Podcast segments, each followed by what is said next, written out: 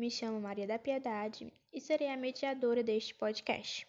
Hoje, dia 22 de janeiro de 2021, venho falar sobre o histórico das práticas em direção à educação inclusiva e práticas de redes sociais na escola, das disciplinas de educação inclusiva e escolas e redes sociais, que são administradas pelas professoras Ana Cristina e Gorete sucessivamente. Neste conteúdo em áudio, irei relatar sobre a inclusão e redes sociais escolar. Inclusão no contexto escolar é acolher todas as pessoas, sem exceção, no sistema de ensino, independente de cor, classe social e condições físicas e psicológicas.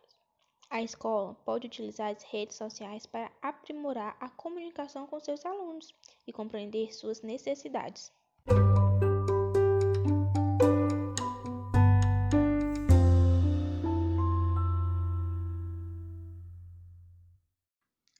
Agora, fiquem atentos, irei iniciar a fala sobre o tema. Proteção à criança e ao adolescente. A Constituição Federal de 1988 é a conquista dos brasileiros reunidos em movimentos sociais contra o autoritarismo e a ditadura. Também consagra a luta de um grande número de pessoas interessadas e envolvidas na defesa dos direitos da criança e do adolescente brasileiro. O artigo 227 determina os direitos da criança, do adolescente e do jovem, assegurando o direito à vida, à saúde, à alimentação, à educação, ao lazer, à profissionalização, à cultura, à dignidade, ao respeito e à liberdade e convivência familiar e comunitária. Olhando para a sociedade em que vivemos, observamos bastante que a conquista da Constituição Federal de 1988 não se aplica a todos os beneficiários. Presenciamos hoje cenas que contrariam a Constituição. Testemunhamos crianças, adolescentes e jovens nas ruas, sem ter uma moradia, sem alimentação, em condições precárias. Podemos destacar que isso engloba uma série de fatores que colaboram para elas estarem na rua. São causados por famílias desestruturadas, políticas econômicas ineficazes, apoio educacional e acompanhamento do Estado. Quando é encontrada uma criança, adolescente ou jovem nessa situação de rua, pode ser comunicado ao Conselho Tutelar que atua em vários estados e regiões e tem como objetivo zelar pelo cumprimento dos direitos da criança e do adolescente.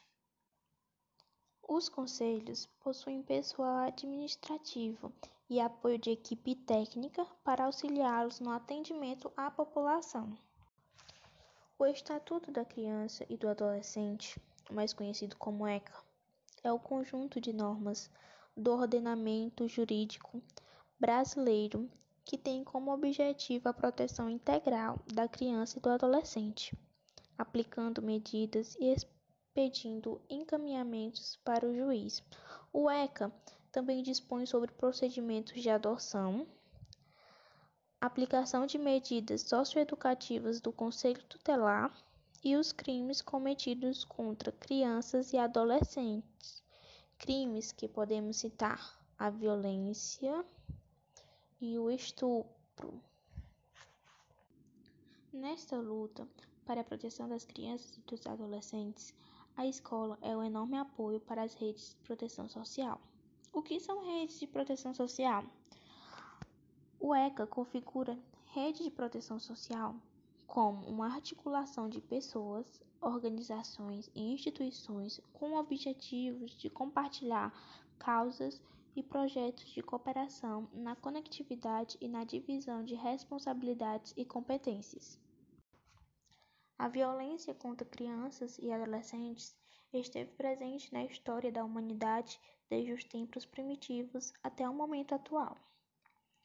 Observamos em propagandas de televisão, em novelas, filmes, que são retratados tais violências por meio de críticas, é, no filme de Morning sobre a luz do luar, conta a história de um jovem negro morador de uma comunidade pobre que sofre bullying na infância, abuso sexual, a crise de identidade na adolescência e o seu crescimento ao meio do tráfico de drogas. Famílias desestruturadas.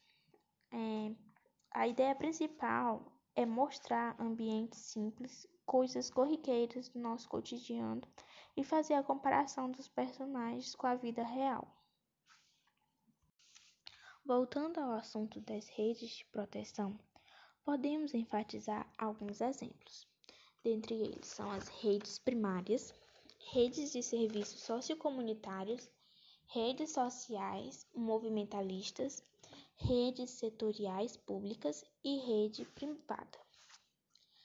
A rede primária são aquelas que se organizam na perspectiva de apoio mútuo e solidariedade como nas relações entre os indivíduos de uma mesma comunidade.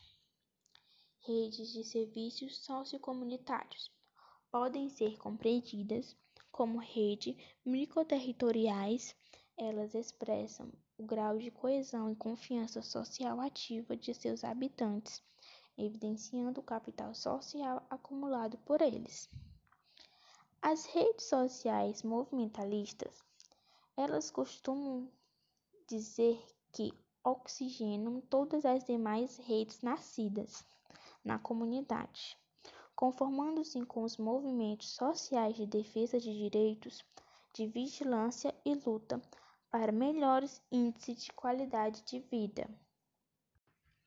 Redes setoriais públicas são aquelas que prestam serviços de natureza específica e especializada resultantes das obrigações e dos deveres do Estado para com seus cidadãos.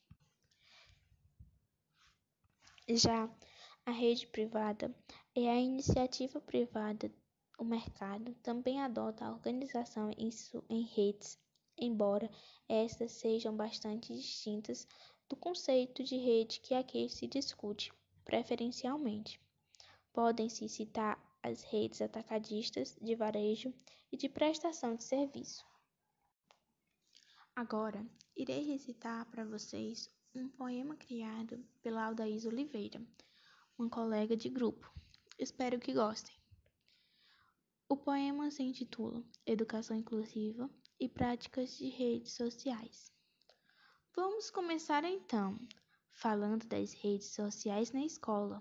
As redes sociais se definem como compartilhamento de poder de recursos humanos e materiais, de conjunto social, formal ou informal, de atores, grupos e instituições, para bem nos ajudar nas nossas formações.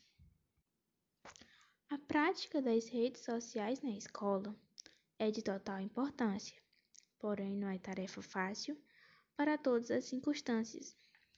Rede de proteção social define-se como uma articulação de pessoas que nasceu com o objetivo de compartilhar causas e projetos, de cooperação e conectividade na divisão de responsabilidade. Agora vamos partir para a parte da inclusão.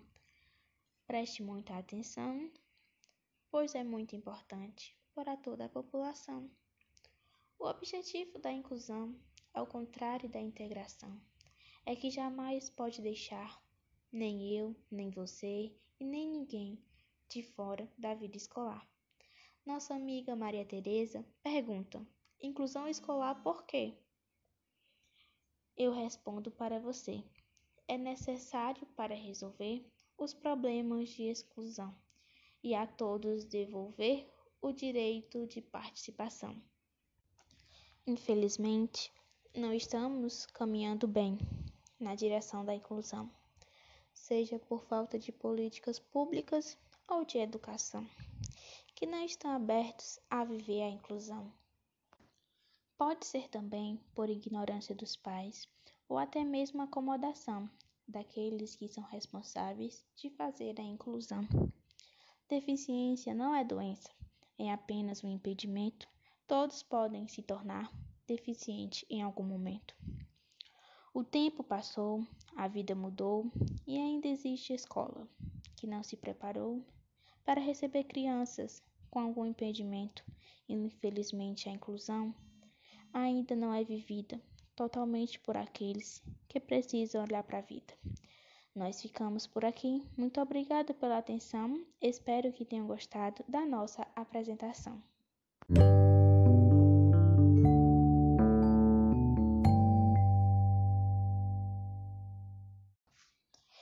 Em nome da equipe, quero agradecer às professoras Ana Cristina Goretti por nos proporcionar experiências incríveis e aos colegas de classe. O nosso muito obrigada.